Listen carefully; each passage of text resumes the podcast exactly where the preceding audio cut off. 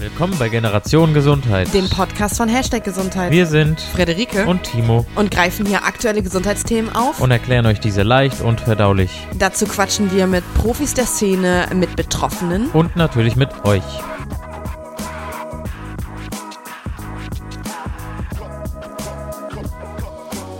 Hallo Friederike, wie geht's dir? Hey Timo.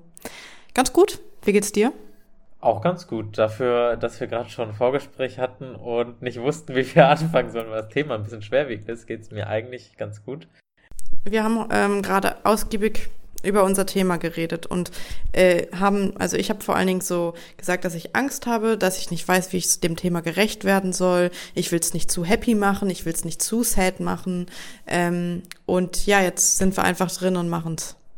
Und einige kennen vielleicht aus dem Titel heraus schon die zwei Gäste, die wir heute zu Gast haben im Podcast. Es geht um das K-Wort. Das K-Wort, ja. Nicht Corona. nee, nicht, nicht Corona, nee, nicht Chamäleon. Und was viel schwerwiegenderes, äh, das uns ja. oft im Leben betrifft, nicht persönlich, aber im persönlichen Umfeld vielleicht, in Beruf, Familie, Angehörige, Freunde, und zwar ja. das Thema Krebs. Ja. Genau. Und es ist schwierig darüber zu sprechen, weil wir selbst nicht betroffen sind, haben uns aber gedacht, es ist doch so, im Gesundheitswesen, in vielen Podcasts wird ganz oft über Patienten gesprochen, aber mhm. nie mit Patienten. Genau. das gedacht, wollten wir jetzt ändern. Ja, das ändern wir. Ja, also ich würde, ich hätte am liebsten das Thema gar nicht behandelt weiter, weil ich es unangenehm finde. Aber äh, das so läuft es ja nicht. Wir können ja nicht irgendwie sagen, wir machen gesundheitliche Aufklärung und dann in solchen Themen vorbeigehen. Deshalb ähm, gibt es heute das Thema Krebs mit den ähm, lieben Menschen der zwei Frauen, zwei Brüste. Und zwar mit Alexandra und Paulina. Genau. Und die beiden haben den super erfolgreichen und auch witzigen Podcast Zwei Frauen, zwei Brüste. Ähm, ja. Thema natürlich Brustkrebs, kann man sich am Namen auch deutlich und einfach herleiten. Und ähm, sie reden darüber, äh, darin über Erfahrungen, die sie persönlich mit äh, der Erkrankung gemacht haben in ihrer Geschichte äh, in Praxen, in Krankenhäusern, in Apotheken, ja. grundsätzlich in der Versorgung und wie sie mit ihrem persönlichen Umfeld äh, umgehen und auch als Nicht-Betroffener. Genau. Das ist ganz spannend und witzig da reinzuhören. Die beiden hatten nämlich Brustkrebs, aber haben den weitestgehend besiegt, sind jetzt in so einer Übergangsphase und äh, ich habe hier so ein paar Zahlen. Und zwar ist Brustkrebs bei Frauen der am häufigsten vorkommende Krebs mit knapp 30 Prozent, während es bei Männern eher der Prostatakrebs ist mit 22 Prozent. Und ein weiterer Fakt, es gibt über 25 ähm, Krebsarten, aber nur fünf Krebsarten, ähm, bei denen kann man Vorsorgeuntersuchungen machen. Und deshalb ähm, nochmal der Aufruf, dass man wenn man kann, so an ab bestimmten Alter zur Vorsorge gehen sollte. Und von diesen Krebsarten ist, du hast gesagt, die häufigste bei Frauen der Brustkrebs, richtig? Genau. Und bei Männern Prostatakrebs? Prostata. Mhm. Aber trotzdem okay. können Männer auch Brustkrebs bekommen, es ist nur super selten. Darüber haben wir nämlich auch geredet in der Podcast-Folge. Ich habe mich auch so ein bisschen schwer einfinden können in das Thema, weil für mich das Thema Brustkrebs nicht so nah dran ist, wie man vielleicht denken mhm. mag. Aber ähm, man kann sich da auch gleich Parallelen ziehen zum Thema zum Beispiel Prostatakrebs ähm, und sich da eindenken. Und äh, ja, also an die lieben Männer, die uns zuhören. es ist auch was Ja, der Brust. Dabei.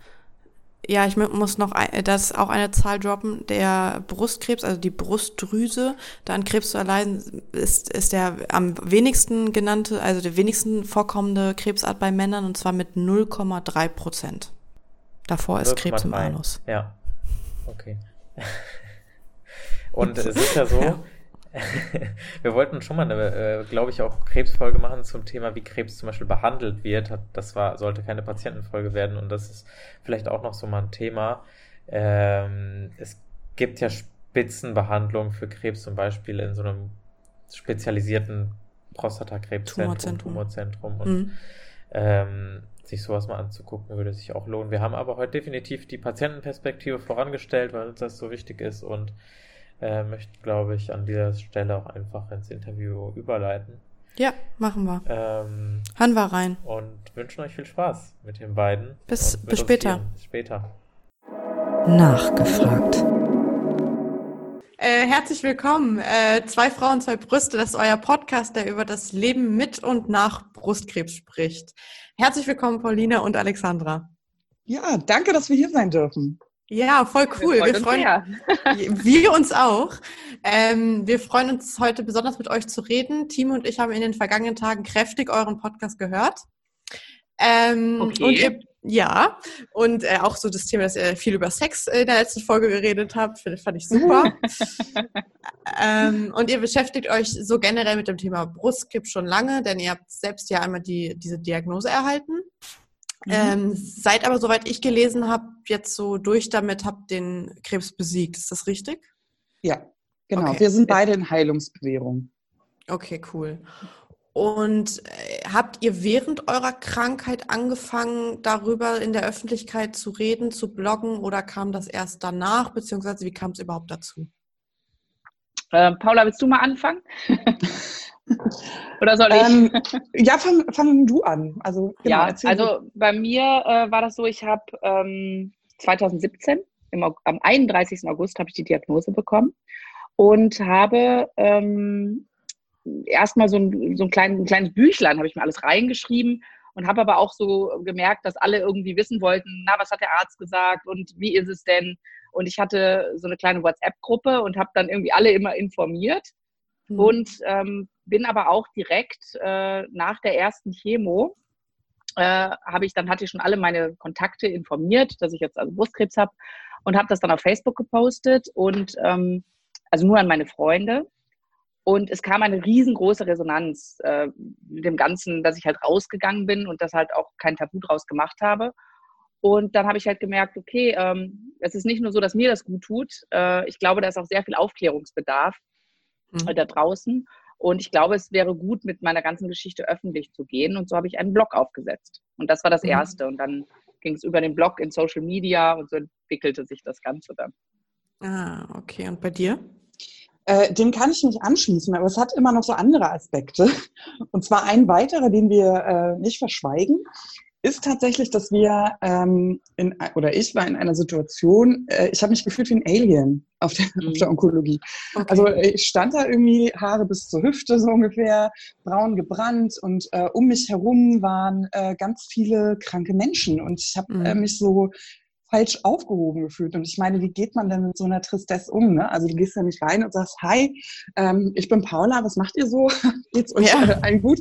Also da ist die Hemmschwelle irgendwie eine andere gewesen. Und ähm, in meinem Freundeskreis ist keiner erkrankt. Also ich hatte generell überhaupt keinen Kontakt zu Krebspatienten. Mhm. Und ähm, ich habe echt gedacht, ich hatte so das Bedürfnis, auch als junge Mutter, also ich habe ähm, einen kleinen Sohn, ähm, ich muss mich austauschen. Also da gibt es so viele Themen, da weiß ich alleine nicht so richtig weiter. Und dann mhm. habe ich angefangen, ähm, Menschen ganz aktiv zu suchen. Ich war vorher gar nicht auf Social Media. Also Alex und meine Geschichte beginnt, ähm, ich habe das eben schon gesagt, Paare gucken dann beschämt auf den Boden, aber wir haben uns im Internet kennengelernt. Also in unserer Generation ist das voll okay. Genau, also es hält bis heute, wollte ich mal sagen, also diese Love Story.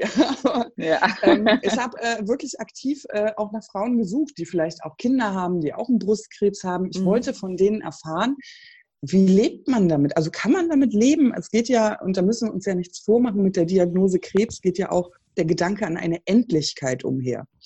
Und mit dem Gedanken, mhm. der war da, das war eine Angst, aber ich wollte mich damit nicht identifizieren. Ich wollte gezeigt bekommen, dass ein Leben mit Krebs möglich ist. Noch gar nicht mhm. danach, mhm. aber mit Krebs. Wie sieht so ein Alltag eigentlich aus? Mhm. Also was sind so die Struggles? Und äh, ich suchte so in den äh, weiten Unendlichkeiten und äh, meine Schwester sagte irgendwann, die ist ein bisschen jünger und flotter als ich, die sagte, du, hör mal, vielleicht musst du die Leute ja gar nicht, vielleicht musst du die Leute gar nicht suchen, vielleicht musst du ja gefunden werden. Das setzt okay. aber voraus, dass ich natürlich Dinge über mich erzählen musste, wollte, sollte. Und äh, das ist dann auf Instagram passiert. Und da bin ich Alex über den Weg gelaufen. Und ähm, genau, der Rest ist irgendwie auch Geschichte. Okay, krass. Genau, ich war auch so ein Instagram-Neuling. Also ich bin auch erst zu Instagram gekommen, weil unsere Babysitterin damals sagte, Mann, ich lese nicht so einen Blog, schreib das doch auf Insta. ja, und, und Gott sei Dank hat sie das damals gesagt, das hat sich für uns oder was ich sage für mich, aber auch für die Paula, hat sich eine ganze Community da aufgetan. Das, da haben wir so viele krebskranke Frauen und Männer kennengelernt. Ne? Jetzt habe ich so viele Fragen, nicht nur zur Community, aber erstmal nochmal einen Schritt zurück. Ähm, Alex, du hast gerade von der Diagnose 2017 erzählt, sogar du weißt den genauen Tag noch. Ist das bei dir auch so, dass du den Tag noch weißt und das Setting, in dem das passiert ist, Paula? Auf jeden Fall. Also es gibt so Momente, ne? die brennen sich so ins Gehirn ein. Im besten Fall ist es sowas wie Geburt des Kindes oder Hochzeitstag. Ja. Aber es gibt eben auch so Schattenseiten manchmal im Leben. Und dazu gehört eigentlich ganz klar auch so ein äh, Tag der Diagnose. Das macht was mit einem. Ne? Und äh, dazu gehören auch Momente nachher. Während der ganzen Erkrankung, es mhm. häuft sich dann, ist so das Haare abrasieren, ist so ein Moment, der bleibt. Aber es sind auch schöne Momente danach. Zum Beispiel, wenn man sich dann wiedererkennt. Also ja. irgendwann. Das dauert. Aber ähm, sowas passiert auch. Ja, das sind schon ist, Meilensteine. Ist unser persönlicher 9-11 so ein bisschen. Ne? Also ja. da weißt du ganz genau, wo du warst und was du gemacht hast. Ich, ich, in meiner Generation ist es noch der Tod, Tod von Prinzessin Diana. Aber da kannst du Paula nicht mehr mithalten. Mich auch nicht. ein, klein, ein kleiner Insider. Ja, alle nicht. ähm, und ist es dann so, dass ihr euch ähm, so stark zurückerinnern könnt und irgendwie sagt, das war, das, da hat der Arzt was falsch gemacht oder wie war das, als der Arzt, die Ärztin das zu kommunizieren, stelle ich mir nämlich als Arzt, Ärztin vor allem als junge Arzt, junge Arzt vielleicht auch sehr schwer vor. Ähm, habt ihr da irgendwie, welche Gefühle hattet ihr da? Also bei uns ist das ganz verschieden gewesen. Ähm, ich würde sagen, bei mir ist das ganz gut gelaufen. Äh, deswegen fange ich erstmal mit meiner Geschichte an. Und zwar ähm, ist, es, ist es so, dass meine Ärztin eigentlich schon vorher den Verdacht auch geäußert hat. Äh, das heißt, ich wusste eigentlich, ich bin montags bei der Gynäkologin gewesen. Die hat mich am Dienstag zur Senologin geschickt, die einen Brustultraschall gemacht hat. Und ich bin montags, hatte ich schon ein komisches Gefühl. Äh, am Dienstag hat aber die Ärztin ganz klar gesagt, hat sie gesagt, äh, ich mache da keinen Hehl draus, das sieht echt schlecht aus. Äh, wir wissen es erst, wenn der Pathologe die, ähm, die Ergebnisse schickt, aber ich hoffe, ich vertue mich, aber wir können davon ausgehen, dass das Brustkrebs ist. Und äh, dann müssen wir auch das volle Programm durchziehen. Und so hatte ich ja schon den Worst Case äh, eigentlich erfahren. Also ich habe ich hab eigentlich dann gedacht, okay, das ist Brustkrebs. Aber und das Einzige, was mich dann halt sehr, sehr unsicher gemacht hat, in diesen Tagen dazwischen, bis ich dann wirklich wusste, ja, das ist Krebs, ähm, ich, ich hatte so das Gefühl, was ist, wenn mein ganzer Körper voll mit Krebs ist? Ähm, werde ich jetzt sterben? Werden, ich, meine Kinder waren eins und zwei zu dem Zeitpunkt. Also ich war, ich konnte den abends nicht vorlesen, ohne zu heulen, weil ich, weil ich so unsicher mhm. war, mit was ich überhaupt das zu tun habe. Ich kannte mich nicht aus mit Brustkrebs. Ich wusste überhaupt nichts über Brustkrebs. Und ich kannte ja. auch niemanden, ne, der Brustkrebs hat. Und das hat sehr viel Unsicherheit bei mir ähm, aufgewühlt. Und dann war es gut, als ich dann ähm, leider von der Vertretungsärztin, aber zwei Tage später die Diagnose bekommen habe und die dann auch sagte, ja, wir wissen aber, mit was wir es zu tun haben. Wir warten jetzt noch auf weitere pathologische Ergebnisse, aber mhm. wir haben dann einen Fahrplan. Es sieht nicht so aus, dass ihre Lymphknoten befallen sind, aber auch das wissen wir erst in der OP und da war dann schon mehr so, das war dann konkreter. Da konnte ich, da konnte ich dann schon ein bisschen besser damit umgehen. Aber interessanter finde ich es eigentlich, wie, wie, es bei Paula gelaufen ist, wenn ich ganz ehrlich bin, so als, ja, als Case. Aber ich finde, ich finde, Alex hat tatsächlich was ganz, ganz Relevantes gesagt, nämlich, der Tag der Diagnose ist deshalb auch so schlimm. Du weißt, du hast Krebs, aber du weißt nicht, wie viel. Ja, und bevor ja. du weißt, wie sieht es eigentlich aus, da vergehen mhm. ja noch Tage.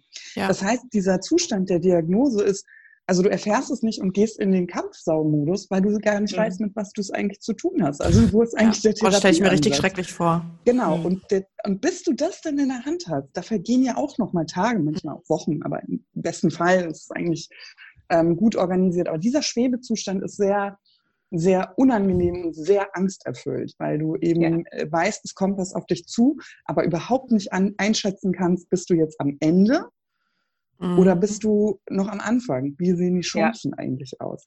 Gibt, also gibt es Chancen? Eigene, ja. Gibt es überhaupt welche? Genau. Ja. Ähm, meine eigene Krebsdiagnose begann mit einer Fehldiagnose. Das passiert ähm, recht häufig, wie ich später ähm, mitbekommen habe. Ich wurde, ähm, also mein Hubbel in der Brust wurde dann als ähm, Zyste deklariert und man hat mich einfach nach Hause geschickt und ich sollte in einem halben Jahr zur Kontrolle wiederkommen. Und ich hatte das erstmal ehrlich gesagt so angenommen, weil das ja auch nichts Ungewöhnliches ist. Also Zysten begegnen mir in meinem Körper schon hin und wieder mal, nicht nur im Brustbereich. Okay. Aber irgendwas hat mich doch stutzig gemacht. Ich war da bei einer Vertretungsärztin mhm. und bin dann doch nochmal zu meinem Gynäkologen gegangen. Ja. Und der hat gesagt, der hat einen Doppler gemacht. Das ist eine Einstellung, die eigentlich in der ähm, schwangeren äh, Medizin, oh Gott, das ist jetzt nicht das Fachwort, aber angewendet wird. Ja. Und zwar wird da ähm, äh, die Nabelschnur, das Blut in der Nabelschnur, der Druck gemessen. Ja. Und ähm, das hat er auf meinem, diese, diese Einstellung hat er auf meinem Tumor durchgeführt und gesehen, okay, es findet irgendeine Art von Stoffwechsel innerhalb dieses ähm, äh, unbekannten Gebildes statt und damit konnte es keine Zyste sein. Eine Zyste ist mit Wasser gefüllt, da passiert erstmal mhm. in Sachen Kreislauf, Stoffwechsel gar nichts. Das heißt, mhm. ich wusste schon mal, ich habe einen Tumor, ich wusste aber noch nicht, ist es gutartig oder bösartig. Mhm. Und ähm, das war aber allerdings noch gar nicht so schlimm. Also meine Alarmglocken waren noch gar nicht an, weil ich meine, ganz ehrlich, ich war 30 Jahre alt, wo soll denn jetzt der Krebs herkommen? Keiner meiner Familie ja. hatte Krebs. Ja. Also ich war da jetzt noch recht entspannt, ehrlich gesagt. Kann ja mal vorkommen, so eine Laune der Natur. Ne? Mhm. Und ähm, ich sollte dann aber zur Standsbiopsie gehen. Und ich war dann irgendwann wieder so in meinem Leben drin, Tüdelü und Arbeit und Job und hast du nicht gesehen und äh, was es da so gibt und Kind. Und ich hatte echt, ich bin kein Arztgänger, ne? wirklich nicht. Also ich hasse das. Ich muss mich auch mhm. regelmäßig an so Zahnarztbesuche erinnern. Sonst würde ich ja, einfach ich... verschwitzen, weil ich hasse Wartezimmer. das ist so einfach nicht der Place to be. Ja. Und ähm, dann war ich also bei dieser, bei diesem Standsarzt, nenne ich ihn mal. Und ähm, der hat dann diese Standsbiopsie durchgeführt und dann habe ich mich aber, weil der am anderen Ende der Stadt war leider und ich nicht mhm. so viel Urlaub nehmen wollte, habe ich mich telefonisch mit ihm ver also verabredet. Mhm. Und ähm, ich weiß es noch genau, also es war irgendwie so ein Donnerstag oder so und am Montag rief er mich dann an, ich war noch im Büro und sagte dann, ähm, ja, also es wäre doch gut, wenn ich doch noch käme. Mhm. Und da wurde ich misstrauisch. Mhm. Mhm, ja. Wie ich soll noch kommen. Ja. Dann sagt er, ja, er würde, ich sage, ich kann nicht kommen, ich, ich arbeite noch. Also das war erstmal ja. so ein Schutz, äh, nee. Mhm. Ähm, und er sagte, äh, doch, er würde auch länger in der Praxis bleiben. Er möchte mit mir ein Gespräch führen. Und dann habe ich ihn ganz klar gefragt. Ich sage, Entschuldigung, habe ich Krebs? Mhm. Und er druckste noch ein bisschen mehr rum. Ne? Er sagte, ach, mhm. Sie können auch gleich morgen früh kommen. Das ist überhaupt gar kein Problem. Aber es ist wichtig, dass Sie kommen. Und dann wurde ich so ein bisschen ähm, sauer und habe gesagt, Entschuldigung, habe ich jetzt Krebs, ja oder nein? Ja. Ich meine, was blieb den armen Mann noch mhm. übrig? Ich ja. äh, glaube, er wollte mich schon in der Praxis sehen, aber er hat es bejaht. Er hat mir ganz viele Fachbegriffe um die Ohren gehauen. Ich habe das einfach blind mitgeschrieben. Ich habe erstmal gar nichts gedacht. Ja. Und dann äh, habe ich aufgelegt. Und ich saß ja immer noch im Büro mhm. und habe dann oh. gewartet, bis alle Kollegen weg sind. Also okay. dann brach es so ein bisschen raus. Also das, was ich als so unwahrscheinlich hielt, ist plötzlich ähm, Wahrheit geworden. Ja. Und äh, ja, das war, das war The Day X.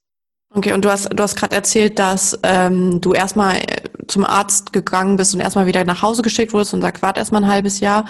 Äh, mhm. War das quasi dein Glück, dass du dann nochmal nachgefragt hast? Ja, weil ein halbes Jahr später ist nämlich Folgendes passiert. Ähm, bei mir war der Behandlungsverlauf nicht so mm, nach Plan, sage ich mal, oder wie man das erwartet hätte. Es ist nämlich Folgendes passiert. Ich habe eine Chemotherapie bekommen, aber mein Tumor hat darauf überhaupt nicht reagiert. Also mein ja. Tumor hat sich vergrößert.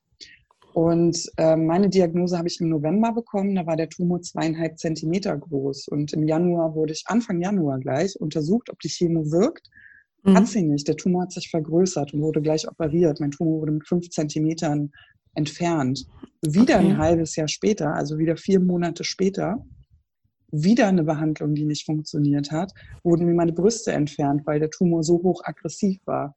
Krass, Jetzt muss man okay. mal überlegen, was passiert wäre, wenn ich nicht so engmaschig überwacht worden wäre, sondern wenn ja. ich tatsächlich in einem halben Jahr bekommen wäre. Ja, ja ich glaube schon, dass ähm, diese Hartnäckigkeit äh, sich am Ende ausgezahlt hat. Ja, das denke ich schon. Das ist ja auch was, was wir immer, immer, immer, immer wieder sagen, gerade weil es das so oft passiert, dass echt, wenn, wenn jemand was ertastet oder so zum Arzt geht, besteht drauf, dass ihr ordentlich untersucht werdet. Ja, okay. Ja, und besteht auf eine Lasst Erklärung. euch nicht abwimmeln. Genau. Ja, genau. Also es ist alles okay, ist keine Erklärung. Also ja. wir raten den Patienten immer, ähm, fragt nach. Also warum sind Sie sich sicher, dass das eine Zyste ist? Warum untersuchen Sie nicht per Doppler? Ab was für einem, ab was für vielen Cent, also ab, ab was Das muss man auch erstmal als wissen. Sie eigentlich? Das weiß ja. ja vorher natürlich. Aber nicht. zum Beispiel, ist es ja auch, dass, dass viele einfach sagen, ach, sie sind ja viel zu jung für Brustkrebs. Hier ist eine ja. Salbe, gehen sie nach Hause. Das passiert mhm. total mhm. oft. Oder auch dieses, ähm, es, es, hängt immer noch dieser Mythos in der Luft, dass man während Schwangerschaft und Stillzeit nicht äh, Krebs bekommen kann. Und das mhm. stimmt auch nicht. da kennen ja, wir genug Beispiele. Ja. ja. Äh, ich habe äh, im Frühstücksfernsehen äh, bei euch einen Beitrag gesehen, dass ihr beide damit, den, damit angefangen habt, dass ihr eine Zyste oder irgendeinen Knoten oder irgendwas halt in eurer Brust gespürt habt. Mhm. Und äh, seitdem ich diesen Beitrag gesehen habe, ähm, heute Morgen äh, fummel ich die ganze Zeit an meinen Brüsten rum. Und, Sehr schön. Sehr schön. und, äh, aber ich habe keine Ahnung so. Ich meine, ich, ich, ich liebe Brüste so, aber ich weiß nicht. Ähm, so, ja, das ist ja schon mal ein guter Ansatz. So, ja. ja. Wie, was fühlt man da so? Also mhm. wie läuft es? Also wir sagen immer, wenn man natürlich scharfsinnig mit einer Krebsgeschichte von jemand anders seine Brüste abtastet, ne, dann sind gedanklich natürlich die Brüste voller Krebs. Das ist ja klar. Ja. Also im besten Fall, wir sagen immer, die Regelmäßigkeit macht. Also lern deine Brüste kennen, wenn du zum Beispiel sagst, Mensch, also da fühle ich was, es könnte jetzt Muskeln sein oder eine Rippe oder also in der Brust ist ja auch viel Party, ne? Also du, yeah. du hast Brustdrüsengewebe, das verändert sich hormonell, du hast ähm, deine Rippen, deine Rippen sind im Weg, du hast ja. Muskeln, du hast Stränge, du hast Faszien, also da ist richtig was los. Das denkt man immer gar nicht, ne? wenn man so, also wenn man die in schöne Wäsche packt. Und ja. wir sagen immer, lern das kennen. Also wenn irgendwas letzten, wir sagen immer einmal im Monat ist ein gutes Intervall. Mhm. Ähm, wenn da irgendwas ist, was letzten Monat noch nicht da gewesen ist, dann lass dir das auch von deinem Arzt ähm, erklären. Also geh da hin und sag, wissen Sie was? Also ich habe hier so, können Sie mir sagen, was das eigentlich ist? Und ähm, mhm.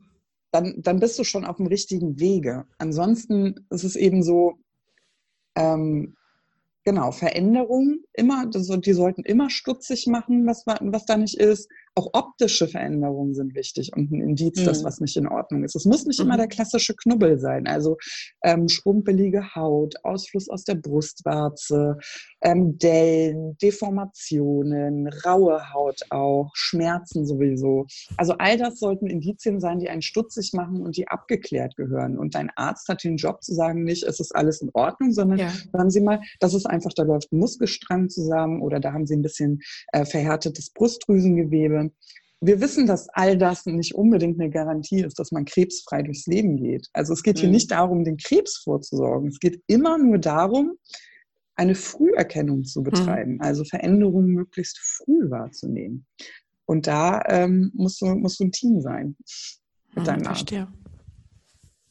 Ja, die Sache ist auch die, ähm, dass man das, das macht man ja am besten auch äh, direkt, wenn man seine Periode hatte. Ne? Weil so in so einem Zyklus hast du ja auch innerhalb des Zyklus passiert da sehr viel und verändert sich sehr viel. Ja. Aber was mir auch gerade einfiel, es gibt diese Kampagne Feel Your Lemons. Das finde ich eigentlich sehr schön. Das sind so Zitronen nebeneinander in so einem Eierkarton. Ah, ja, ist, da, da, würde ich einfach mal drauf hinweisen, weil das ist eigentlich anhand von Zitronen ist dargestellt, was so Auffälligkeiten sind und okay. was auf, auf, auf so eine Veränderung hindeuten könnte. Okay. Timo, ja, was Paula kommt dir so für Fragen durch den Kopf, so als Mann jetzt gerade? Jetzt Brüste, Brüste, Brüste, Brüste. Brüste, Brüste. Ich google nebenbei nach Brüsten. weißt du, wir haben immer den, wir haben immer folgendes Bild im Kopf, ne? Dass jemand in so einer, in so einer abendlichen Minute, vielleicht auch ein Mann, ähm, so einen erotischen Podcast vielleicht hören möchte und dann auf Aber es, naja, es können ja auch Männer ja Brustkrebs bekommen. Ja, genau, das stimmt, das, das stimmt. Das muss man auch mal Ja, sagen. genau. Und äh, wisst ihr aus dem Kopf, wie viele das sind? Weil ich habe es vorhin recherchiert und ich wusste, ihr konntet es nicht einschätzen. Nee, könnte ich nicht sagen. Müsste ich auch nachgucken. Müsste ich jetzt auch nachgucken. Aber es, ist, es sind nicht so viele, aber es ist äh, überraschend viele. Mehr als man denkt. Es sind tatsächlich von äh, ungefähr 70.000 Menschen in Deutschland 1000 Männer. Ja, immerhin. Äh, also ich, ich, hatte, ich hatte einen in der Reha auch. Mhm. Ähm, und gehen die anders mit der Erkrankung um, weil das ja untypischer ist? Oder ähm, sieht der Erkrankungsverlauf bei Männern auch anders aus als bei Frauen? Ich glaube, dass Männer generell anders mit einer Krebserkrankung umgehen. Ja. Mit Erkrankung generell. mit Erkrankung generell, ja. aber auch mit ähm, Krebserkrankungen. Ähm, also es ist also ich habe jetzt keine Studie im Petto, aber es ist schon irgendwie so aus Gesprächen, so auf ganz äh, emotionaler Ebene, lass es Darm oder Prostata oder äh, irgendwas sein.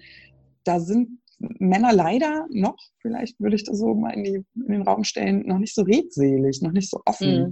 Ich weiß auch nicht, woran das liegt. Also es ist sehr, sehr, sehr schade eigentlich. Nein, am Rollenbild auf jeden Fall, oder? Weil man mhm. als der Starke, der, ne? ja. ja. Ja, es, es, gibt definitiv mehr äh, weibliche Krebsblogger als äh, männliche Krebsblogger. Mhm. Und ich glaube auch dieses, ähm, äh, ich sag die Paula und ich, wir sind eh so Menschen, die viel reden. Ne? Jetzt ist Nein. eigentlich jetzt. Achso, das war, das war nur ich, ne? Nein, aber das ist natürlich auch natürlich, dass man dann halt auch über seine Krankheit spricht. Ne?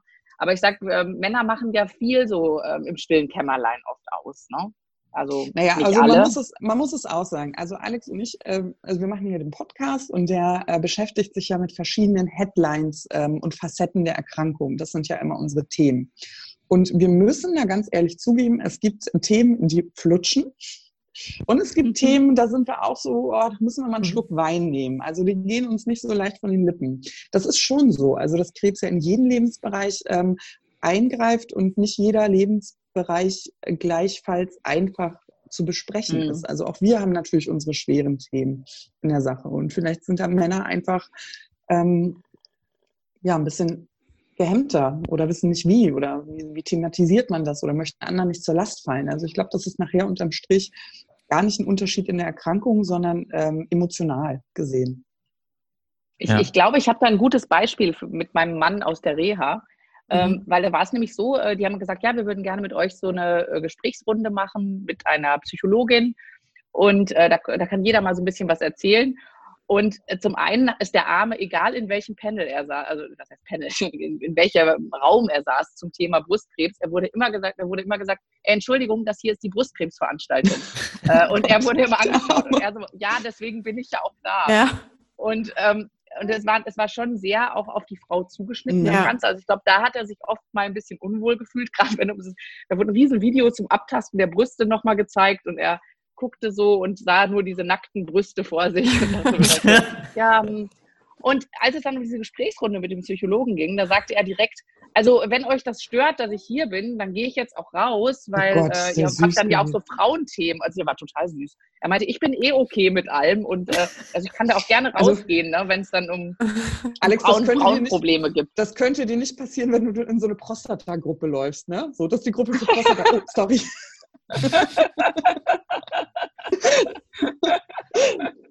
Ja, also ja. ich glaube auch, dass es äh, schon sehr, also gerade bei Brustkrebs auf die Frau zugeschnitten ist. Das glaube ich schon. Da geht es natürlich auch um Stillen, da geht es um Umgang, da geht es um ähm, viele weibliche ähm, Bedürfnisse. Ich glaube schon, dass ein Mann sich da auch verloren fühlen kann, ja, im Angebot. Er muss schon gezielter suchen. Mhm. Ja. Äh, ihr habt ja vorhin Instagram angesprochen, weil ihr euch darüber kennengelernt habt. Äh, jetzt äh, gibt es ja nicht nur Instagram, es gibt ja auch äh, Yes We Cancer als große Krebs-Community, äh, mhm. über die wir auch schon gesprochen haben. Ähm, und ver inwiefern verändert sich vielleicht auch so dieses Selbsthilfethema, weil es jetzt Online-Communities gibt? Also einerseits Yes We Cancer als App, das kannst du vielleicht oder könnt ihr vielleicht gleich nochmal erklären. Andererseits Instagram oder soziale Plattformen, Facebook, du hast deine Erkrankung ja auf Facebook quasi unter deinen Freunden öffentlich gemacht. Äh, Gibt es Selbsthilfegruppen überhaupt noch analog? So Stuhlkreise stellt man sich da ja vor. Es ist schön, dass du genau dieses Bild wählst. das ist auch, auch unser, unser Bild. Auch. Also ich, ich muss sagen, ähm, ja, ich, ich habe, ich, es war, als ich im Krankenhaus war, da war da ein großes Poster und da stand hier, äh, Brustkrebs-Selbsthilfegruppe trifft sich da und da. Und ich hatte sofort irgendwie Beklemmung. Ich hatte sofort mhm. alle Vorurteile, habe ich aus der Schublade rausgezogen und dachte so, oh Gott, nein, da sitzen die ganzen Frauen und jammern sich dann gegenseitig an. Also nee, da, also da gehe ich nicht hin. Also da, da, da habe ich jedes Klischee eigentlich bedient, was natürlich überhaupt nicht so sein muss. Und ich, ich habe schon auch äh, Selbsthilfegruppen kennengelernt. Ähm, und es gibt ja, es gibt immer noch ähm, viele, äh, die, na, ich meine, es ist ja nicht jeder in den digitalen Netzwerken auch unterwegs. Und es gibt ja Menschen, die einfach ähm, sich gerne so zusammensetzen. Also nicht, das tun wir eigentlich auch ganz gerne.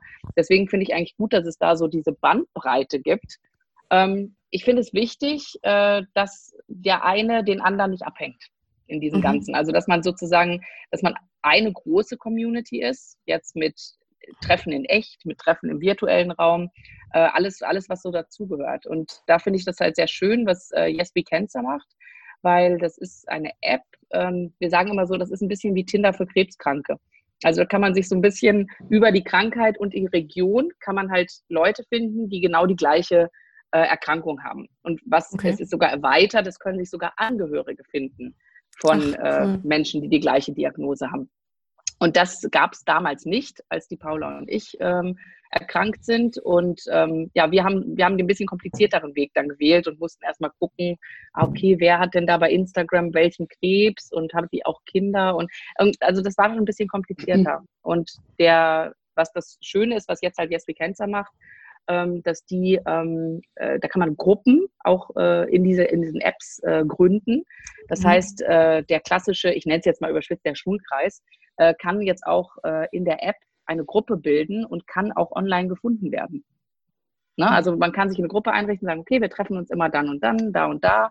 Und äh, das ist ein bisschen so diese Schnittstelle zwischen dem digitalen und dem realen. Genau. Also unterm Strich muss man sagen, ähm, die Gemeinsamkeit ist, es treffen Menschen mit einem äh, Bedürfnis zusammen. Mhm. Äh, und das Bedürfnis ist in der Regel Austausch oder sich nicht alleine fühlen. Das ist vielleicht das große Ziel. Mhm. Und ich bin auch mhm. in ähm, Netzwerkgruppen unterwegs und ich bin eigentlich die einzige Vertreterin äh, der, der nicht des Nichtstuhlkreises. Äh, Gott, das klingt so böse, das müssen wir ein anderes Wort finden. Also, ja. ähm, es gibt sagen, sehr, wir, sagen wir die analoge. Ja, genau. Also es gibt sehr, sehr stark vernetzte ähm, Gruppen mit ganz verschiedenen Schwerpunkten, ob es jetzt ähm, BRCA-Netzwerk ist oder ob es junge Erwachsene mit Krebs sind. Also ähm, da gibt es ganz, ganz viele Bedürfnisse, die innerhalb der Krebserkrankung ähm, erfüllt werden und Leute zusammenbringen. Und ähm, wir sind eher jemand, die in der Erkrankung nicht das Bedürfnis nach einem analogen Austausch hatten. Ja. Ähm, da war die Hemmschwelle irgendwie doch zu groß. Also wir Kann haben erstmal online geguckt mhm. und ähm, wir sehen uns eigentlich, wie Alex sagte, als Ergänzung dazu. Mhm. Also wir sind ähm, nicht die für nachmittags um 14 Uhr zusammen Kaffee trinken, sondern wir sind vielleicht auch die, also generell diese Online-Bewegung, welche, die man um 23 Uhr irgendwie noch antickern kann. Ne? Also mhm. ähm, da geht es nicht um Alltagsmomente ähm, zusammen verbringen, was auch nett ist, keine Frage. Wir sind eher vielleicht die, wenn sich der Alltag beruhigt und die Stille ganz laut wird. Und dann mhm. kann man sich miteinander schreiben oder man kann mal einen Rat suchen oder äh, man kann da mal schauen. Also da gibt es schon viele, die auch das Bedürfnis haben, aber wir sagen auch, das eine schließt das andere nicht aus. Und was auch mhm. wichtig ist, äh, in der heutigen Zeit müssen wir das noch berücksichtigen ist die Zielgruppe. Also wir fallen ja mit unserer Erkrankung deutlich aus der Zielgruppe heraus. Wir sind ja jung, mhm. sehr jung erkrankte Brustkrebspatienten. Mhm. Die deutliche Mehrheit ist ja älter mhm. und ähm, bevorzugt vielleicht einfach aufgrund dessen schon diesen ähm, analogen Weg. Und mhm. unser Ziel gerade mit Yes We Cancer, und deswegen engagieren wir uns da so stark drin, ist zu sagen, es gibt nicht analog und digital, mhm, sondern ja. wir möchten das ein bisschen näher aneinander führen, weil ja. was suche ich denn als, ich suche ja nicht nur die 30-jährige Frau. Wenn ich, ja. ich weiß nicht, ob ihr das kennt, wir können ja mal Tacheles reden. Ich habe ja immer wieder so das typische Frauenproblem äh, an der Hüfte ich äh, möchte immer mal wieder so ein bisschen abnehmen. Also so ging es mir schon vor Krebs. Und dann fasse ich den Entschluss und sage, nee, Paula, ab Montag. Und das Erste, was ich mache, ist, ich google und dann gucke ich mir Erfolgsgeschichten an. Ne? So verlor Rita 40 Kilo mit. Und dann ja. denke ich mir so, oh, krass, sei wie Rita, mach es einfach. Ja, also das mhm. motiviert mich total. Und mhm. so war es irgendwie, es klingt jetzt ein bisschen platt, aber so war es irgendwie bei der Krebserkrankung auch. Klar wollte ich die Alltagsprobleme der Gleichaltrigen ähm, teilen, weil ich diese Probleme gerade hatte. Auf ja. der anderen Seite waren es aber die Ritas, die mir doch wahnsinnig Mut gemacht haben. Die, die gesagt haben, Mädchen, du ziehst das jetzt durch, das wird anstrengend wie Hulle, ja. aber ich bin seit 35 Jahren krebsfrei. Ja, oder, äh, oder die sagen, ich, ähm, ich. Ne, so, die will ich ja drin ja. haben. Und das ist ja. auch unser übergeordnetes Ziel. Und deswegen gibt es diese Gruppenfunktion auch. Also wir möchten gerne alle Selbsthilfegruppen einladen, sich vielleicht über die App zu verwalten, zu administrieren, zu sagen, ey, Ja. unser Gruppentreffen fällt, leider aus und hast alle erreicht, ne? Oder der und der hat Geburtstag oder der und der sagt, Mensch, ich würde gerne Nudelsalat mitbringen, wollen wir nicht Dienstag spontan mal grillen? Also sowas lässt sich ja online sehr, sehr gut organisieren. Einfach, ja. ja. Warum das beides nicht kom also kombinieren? Das sehen wir Ja. so als ähm, Ziel dieser digital-analogen ähm, Selbsthilfespektrums. Ja, und, und vielleicht auch so als Ziel von eurem Podcast, dass Leute ähm, da Inspiration bekommen und äh, jetzt, dass du quasi diese Rita bist, die, äh, die andere Menschen anschauen können und sagen, okay, die hat's geschafft. Oh Gott, also das ist äh, tatsächlich, äh, da können wir vielleicht noch mal so in zehn Jahren drüber sprechen. Also wir Okay. sind ja tatsächlich noch in einer ähm, Zeit, wo selbst unsere Rückfallquote noch sehr präsent ist. Also Okay. wir haben immer noch so regelmäßige. Vielleicht sind wir aber die, ähm, wo man sagen kann, also als ich die Diagnose bekommen habe, habe ich gedacht, jetzt ist die Leichtigkeit dahin und ich werde nie wieder lachen. Mhm. Ähm, vielleicht sind wir die, die sagen, ich kann zwar jetzt nicht lachen, aber morgen gelingt mir das wieder oder kann es mir wieder gelingen. Okay. Oder morgen ist auch Geschirr wieder wichtig, das in der Spülmaschine ähm, steht. Oder wir sind die, wo man sagt, natürlich hat man eine andere Lebensdankbarkeit, aber ich muss nicht dankbar jeden Tag durch die Gegend laufen. Ich kann mich schon mal über den Blödmann ärgern, der mir die Ja. Vorfahrt genommen hat. Ja? Also dass Ja, Leben es gibt- wieder da ist. Das sind wir Es, es vielleicht. gibt einen Alltag wieder. Ich glaube, das, Mhm. das fasst es zusammen. Es gibt auch mit Krebs gibt es einen Alltag und vielleicht können wir das ein bisschen zeigen und Genau. äh, auch zeigen, was, was aber vielleicht auch Hürden sind und was ich vielleicht auch denke, wo man, man ist ja am Anfang, denkt man bei vielen Sachen, oh Gott, das ist jetzt bei mir so, oh nein. Mhm. Und dass wir vielleicht genau die gleichen Probleme hatten oder haben oder dass es Probleme sind, die auch jeder hat. Das ist Mhm. vielleicht auch ganz schön. Ich finde es immer, Genau. wenn man denkt, so, das ist nur bei mir so, dann denkst du immer so, äh. und ähm, Ja. da, da finde ich es immer schön. Also ich freue mich nicht für andere Leute, die das gleiche Problem haben, aber es macht einfach ein Gemeinschaftsgefühl, wenn, wenn man Okay. in einem Boot sitzt. Ne? Genau. Ich habe noch eine, eine Frage zu so einem Selbstliebe-sensiblen Thema. Ähm, Mhm. Und zwar, äh, also Brüste sollten ja irgendwie, also sind ja bei vielen Frauen irgendwie was Schönes, es, ähm, stehen so für Weiblichkeit und ähm, ich verbinde damit sehr viel positive Sachen, aber weil ich auch nur gute Erfahrungen mit Brüsten habe. Das klingt komisch. Ja, das Ähm, kann man so mal stehen lassen. Das kann Ja. ja nicht jeder von sich sagen. Ja, ähm, aber wie, wie geht's euch so, wie ist so eure Beziehung oder wie hat sich verändert so? Wie ist so die Beziehung zu euren Brüsten? Ich kann das kurz fassen, ich habe keine Brüste. Ja. Also bei mir ist es so, äh, man könnte jetzt denken, also viele sagen ja, meine Brüste wollten mich umbringen. Ja, Und ähm, das zum Beispiel, das, das geht bei mir gar nicht so, sondern ich habe immer gesagt, es war was in meiner Brust. Äh, Ja. Das war der Krebs. Also ich habe meine, meine Brust und den Krebs nicht gleichgesetzt. Meine Brust sieht jetzt ein bisschen lediert aus, aber ich habe noch meine beiden Brüste und ich bin Ja. auch okay damit. Also ich habe ich hab nicht, dass ich jetzt so einen Hass gegen meine Brüste hätte oder so. ja, Das äh, nicht, es erinnert mich natürlich, wenn ich vorm Spiegel stehe und ich sehe die Narben und so, dann erinnert es mich natürlich schon, äh, dass, das, dass ich eben diese Erfahrung gemacht habe. Aber äh, ich, bin, ich bin okay damit. Ich bin manchmal ein bisschen traurig, wenn ich mir das so anschaue, ähm, aber das wird auch besser werden, denke ich mal. Und es ist, ähm, es ist nicht, also ich, ich, wie gesagt, es ist nicht gegen meine Brust, sondern es ist gegen den Krebs, sind es eher die, sind diese Gedanken. Paula, wie ist es so bei dir so zum Thema Selbstliebe und deinem Körper akzeptieren? Also, ich muss sagen, ich bin unglaublich stolz auf meinen Körper. Mhm. Also ich bin wirklich, also das, da muss auch mal Raum geschaffen werden, dafür zu sagen, was für ein krasser Move. Also wie krass ist das denn? Wenn ich heute ein bisschen so darüber nachdenke oder mich austausche mit Frauen, dann muss ich mich manchmal ganz doll zurückerinnern. Also es ist überhaupt, natürlich ist es präsent. Ich habe keine Brüste mehr, ich sehe es jeden Morgen nach dem Duschen. Mhm. Aber mh, es ist, also ich muss sagen, dafür, in was für einem Zustand ich war und in welchen Zustand ich wieder gekommen bin, da kann ich meinen Körper wirklich nur huldigen, jeden Tag. Also ähm, es gab einfach Situationen, da lag man da und man hatte null Kraft. Also ich meine, so eine Chemo, das ist ja auch kein Tic-Tac, ne? Also das ist einfach heftig. Und ich hatte in der Hand so wenig Kraft, dass ich meine Kaffeetasse in einer Hand halten musste. Ich konnte überhaupt nicht Fahrrad fahren, weil meine Beinmuskulatur so verkümmert war. Ich habe so viel geschlafen und ich war so schwach und ich bin so stolz, was da jetzt so passiert ist. Und du hast eben was ganz Spannendes gesagt, nämlich, dass deine Brust dich an, ähm, das ist ein weibliches Merkmal. Das stimmt erstmal. Ähm, aber es macht keine Weiblichkeit aus. Ja. Das ist immer wieder das, was ich sage. Mhm. Ähm, natürlich habe ich mir selber vor meiner Amputation, ich habe die nicht selbst ausgewählt, also es war ein notwendiger Schritt und ich habe auch Ja. nicht ausgewählt, dass man das nicht rekonstruieren kann. Auch das ist ja natürlich der Erkrankung geschuldet. Also da geht es Ja. viel auch um so eine Fremd Fremdbestimmung. Ich wollte mir Ja. auch die Haare nicht schneiden. Das war natürlich, diese Glatze ist ja auch ein Krebsmerkmal, wenn man so will. Aber es hat nichts mit der Weiblichkeit zu tun. Als ich Ja. so vor der OP war, da habe ich mich gefragt, sag mal, werde ich mich eigentlich noch weiblich fühlen? Und ich kann dir sagen, ich habe die Augen aufgemacht und natürlich habe ich mich weiblich gefühlt, weil ähm, ich hatte ja nicht plötzlich einen Penis dran. Also es macht erstmal, es macht was, aber es nimmt dir nicht die Weiblichkeit. Die Frage wäre natürlich sowas wie, geht es, ähm, fühlst du dich sinnlich wie vorher? Nein, das ist die Antwort. Nein, das macht natürlich was. Ich vermisse ein Dekolleté, ich vermisse eine Wäsche, ich vermisse, äh, dass meine Brüste wippen, wenn ich gehe, laufe.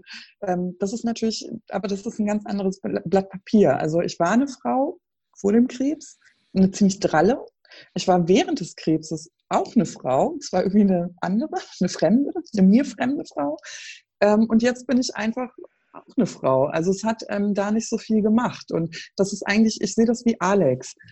Ähm, bei mir ist das Merkmal natürlich, meine Brust ist nicht lediert, meine Brust ist weg. So. Ja. Das sehe ich, wenn ich aus der Dusche komme. Und genauso wie Ja. Alex ist es, es macht mich traurig. Natürlich macht mich das traurig. Das, was uns passiert, ist traurig. Das ist nicht gerecht und das ist nicht fair.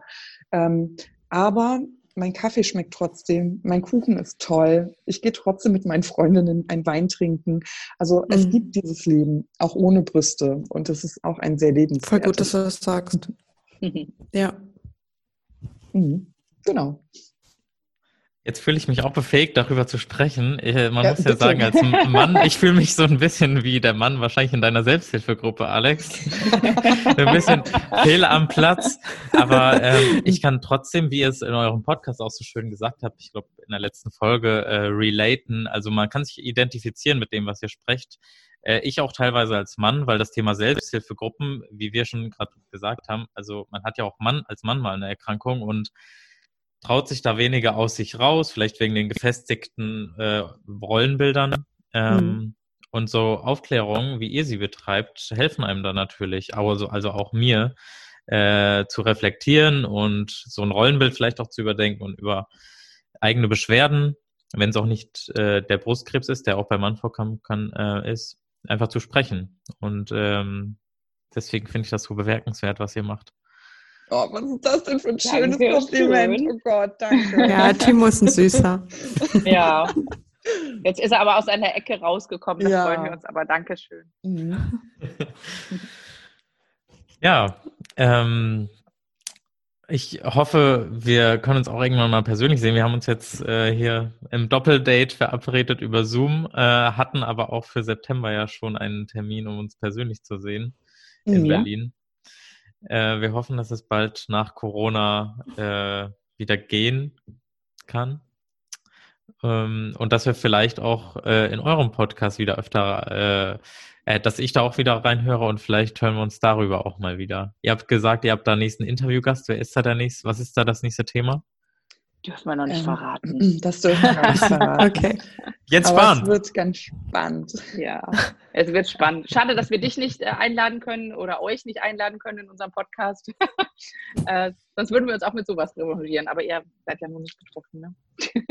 Nee, das Aber stimmt. vielleicht wir gibt es nicht mal ein Thema, wo, wir, wo ihr reinpasst. Das wäre auch. Ja, irgendwie Mhm. ju junge Leute, die äh, sich mit Gesundheit auseinandersetzen, zumindest. Ja, ja, ne? Ja. Ja. Man kriegt schon was zusammengebastelt. Ich freue mich Ja. jedenfalls. Warum so förmlich, ihr Lieben? Ich freue mich auf einen guten Wein mit euch. Wir lassen Ja. uns mal an die guten Zeiten glauben. Ja, uns voll gerne. Glauben, dass wir uns bald mal treffen, weil Ja. ähm, das steigert irgendwie auch eine Vorfreude, unabhängig davon, wie die Situation für den Einzelnen Ja. ist und alles andere. Das basteln wir dann zusammen. Kommt Zeit, kommt Rat, ne? Ja, voll gerne. In welchen, Ja. in welchen Städten sitzt ihr? Ich bin Köln. in Hamburg, Und ich bin genau, in und Köln. Alex in Köln. Aber wir Ah, kommen okay, gerne mal, setzen uns an einen runden Tisch mit euch in Berlin mit einem guten Glas Wein irgendwo im Biergarten oder so. Das klingt Kann fantastisch. Ja. Ja, cool. Ähm, ich bin happy. Ich, würde, ich bedanke mich, dass ihr da wart. Vielen Dank, ihr beiden. Ja, danke, wir dass wir da sein durften. Ja. Wie ist dein Gefühl nach dem Podcast, Friederike? Also als wir das aufgezeichnet haben, war ich total beeindruckt von diesen beiden Frauen und dachte, wow, krasses Lebensgefühl, was sie auch weiterhin haben, ähm, wie sie zu ihrem Körper stehen und so, weil wenn ich mir vorstelle, so Brüste, die so für Weiblichkeit stehen, dann werden so Brüste abgenommen und ähm, also ich stelle mir das irgendwie ganz schön schwierig vor.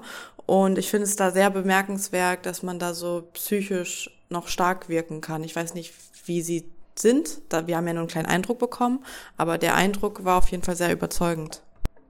Ich habe ja schon vor unserem Gespräch die These gehabt, dass man sich durch diese Erkrankung vielleicht auf die wesentlichen Dinge im Leben konzentrieren kann, weil man also natürlich in negativer Sicht irgendwie zurückgeworfen wird und ähm, dann vielleicht auch mental oder psychisch angeschlagen ist.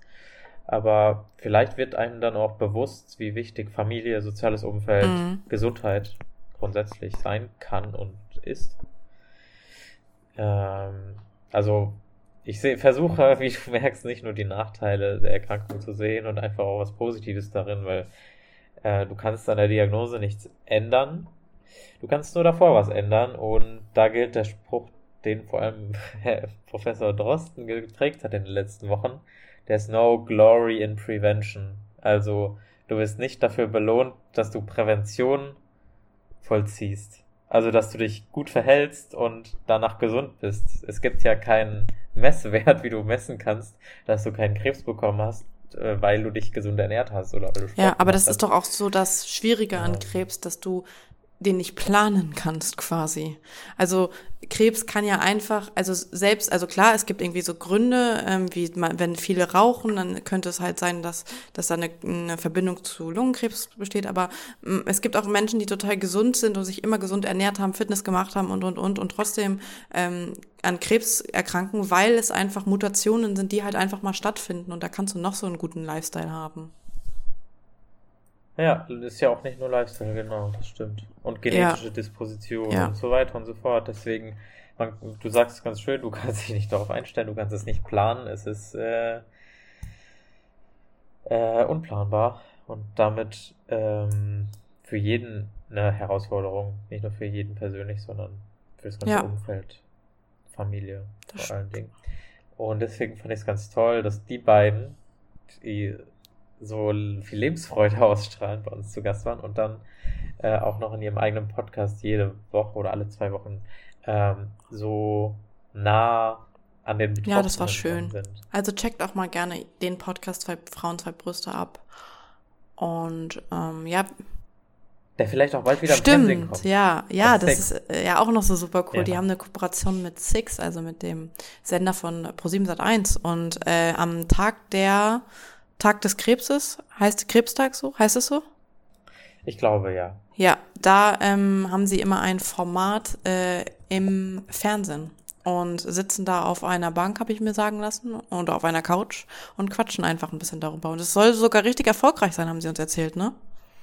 Ja, und ähm, wie gesagt, im Frühstücksfernsehen und überall haben sie auch schon Auftritte gehabt. Ja. Und, äh, es ist wirklich äh, ermutigend zu sehen, dass das und wenn Patienten überhaupt mal äh, in Erscheinung treten dürfen, muss man ja fast schon sagen, und mit ihnen gesprochen wird Stimmt. über sie. Stimmt. Ja, wie, wie verlassen wir die Folge? Was steht als nächstes an?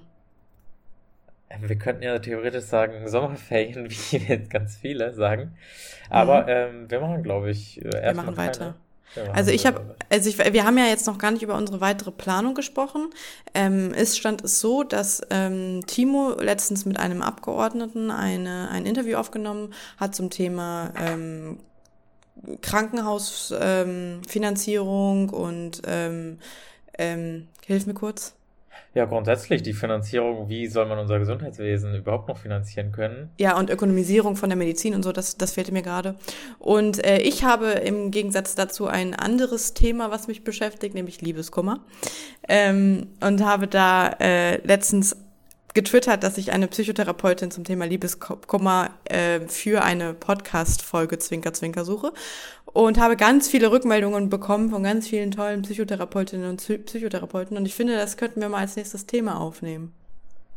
Äh, ich bin dabei. Ja, also äh, für Tipps, für Tricks, für alles zwischendurch, um, um auch so ein bisschen zu erfahren, ähm, was der Körper so mit einem macht und woher, wie Liebeskummer entsteht. Ich finde sowieso interessant, wie entsteht das Gefühl von so einer Abhängigkeit zu einer Person. So, das sind ja nur irgendwelche medizinischen Abläufe in deinem Körper so. Und ich würde das gerne mal erklärt bekommen. Oh, ich würde das gerne von MyT erklärt bekommen. Safe, du, also, wenn du ihre Handynummer sind, hast. So. Das sind keine, die, sie würde aber direkt sagen, es sind keine medizinischen Vorgänge, sondern chemischen Vorgänge. Ja, Alles stimmt. ist Chemie. Ja, chemische Vorgänge, ja. Okay.